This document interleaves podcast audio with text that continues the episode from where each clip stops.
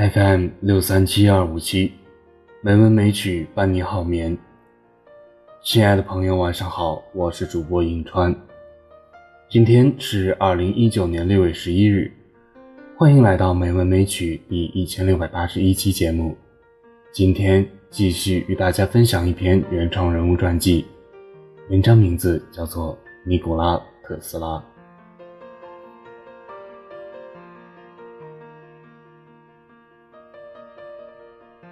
十九世纪的美国的确是一个机遇满满的国度，但也是最残酷的地狱。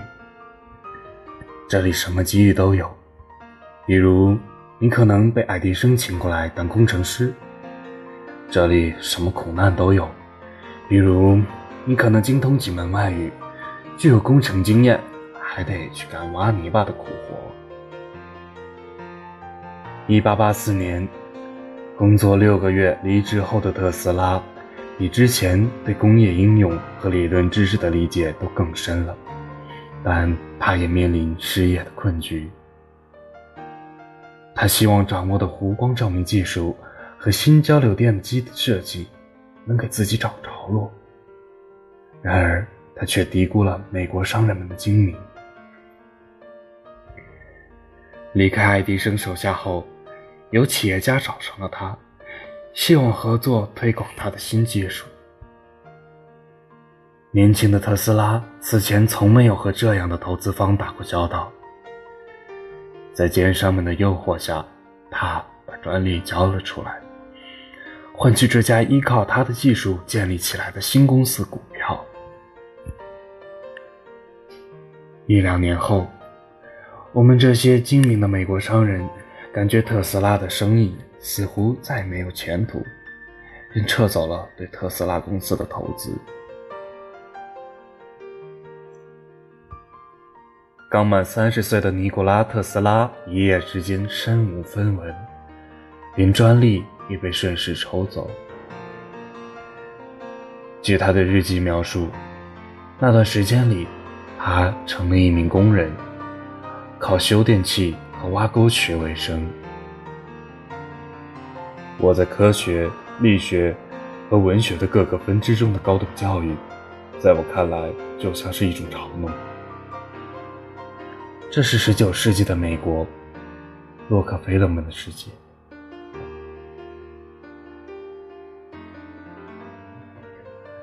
游走在大苹果城街巷的日子并不美好，也不值得继续。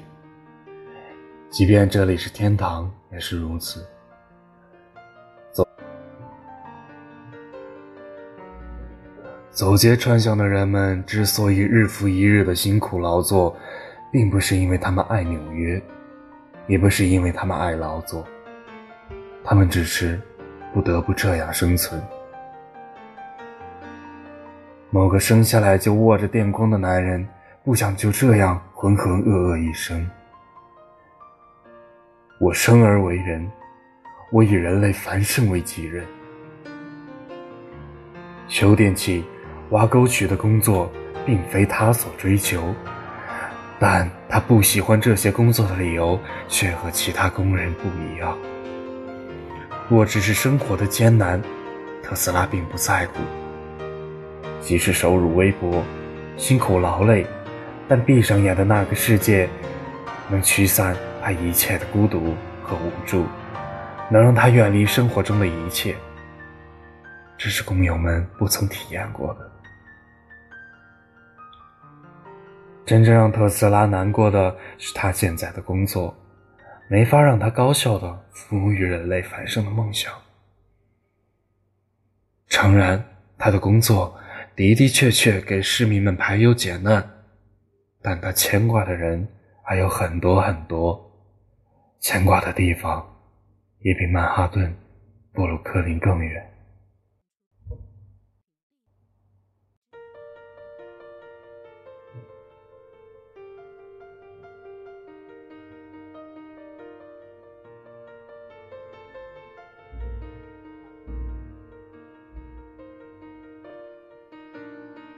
年末，特斯拉终于又找到了两位投资人。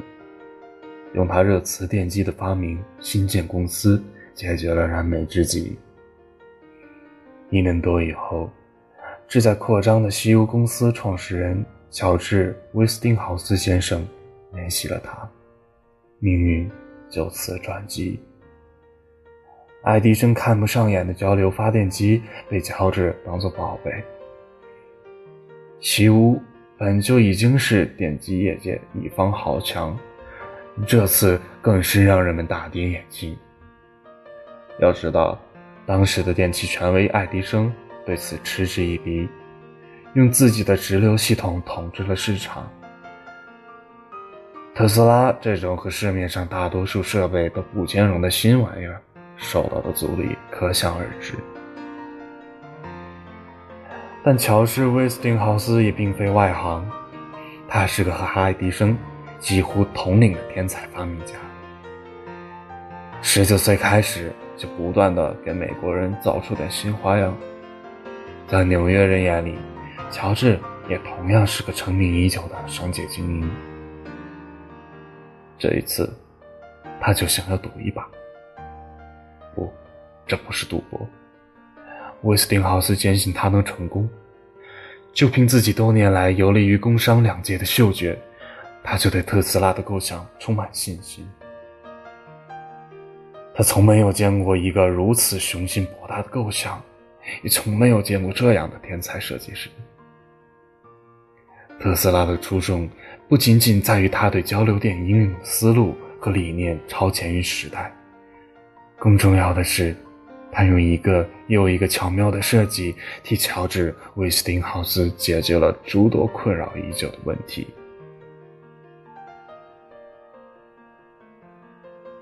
威斯汀豪斯自己也早已意识到交流电潜在的前景，但他不仅对此的估计十分模糊，还不知道怎么解决发电机的设计问题。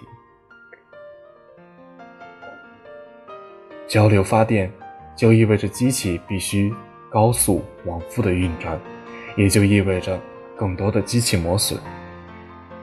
若是大规模使用，磨损问题就足够他的西屋公司亏掉全部的利润。当然，他也可以提高交流电的电价，但他只要一想到提价，就仿佛看到爱迪生诡异的笑容，肯定卖不过他爱迪生的直流电呀。特斯拉的新闻稿在技术刊物上突然出现，让他眼前一亮。尤其是得知特斯拉天才般的旋转磁场无电刹设计之后，威斯汀豪斯就像看到了四面八方飞来的钞票。特斯拉也很欣赏这位不一样的商人，他。是他离开爱迪生公司后遇到的第一位对科学技术了如指掌的投资人。特斯拉答应了合作，并决定进入习无人制，电流大战的好戏就此拉开了帷幕。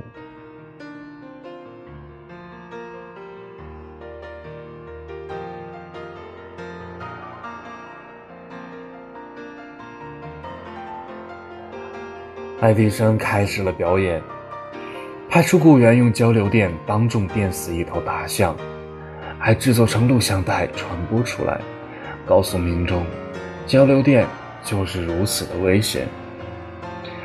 还利用交流电发明出电椅，交给纽约监狱使用，电死一名犯人，来渲染交流电的恐怖。二十一世纪的我们好像不太好理解当时的战况，这样的把戏看起来就没什么说服力。然而，这就是一八九零年前后的事实。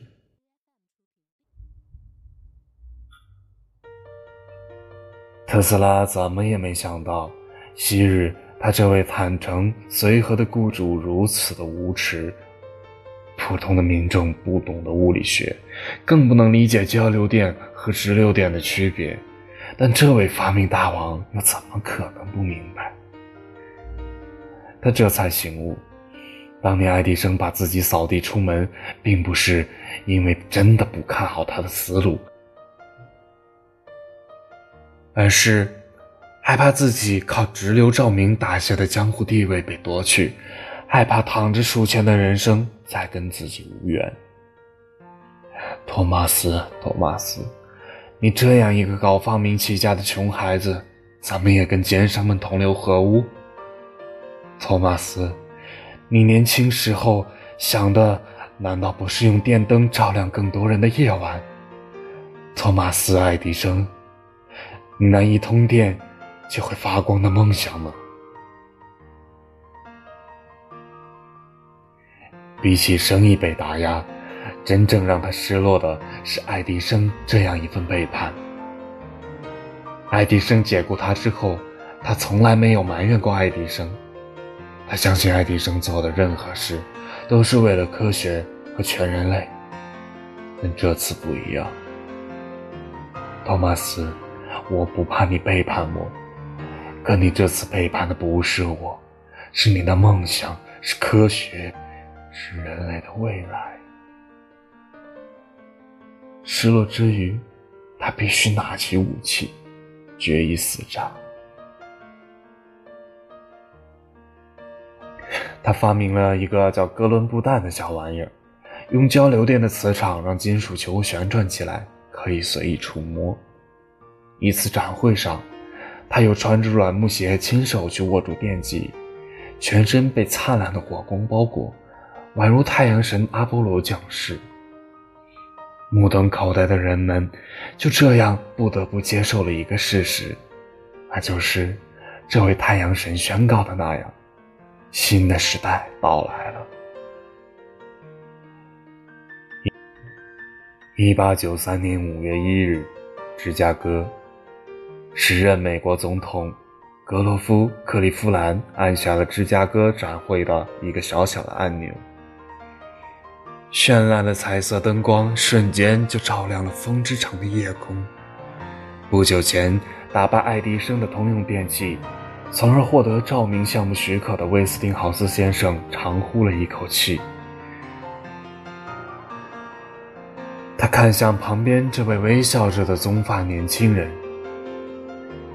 这，就是要照亮我们一千年的光。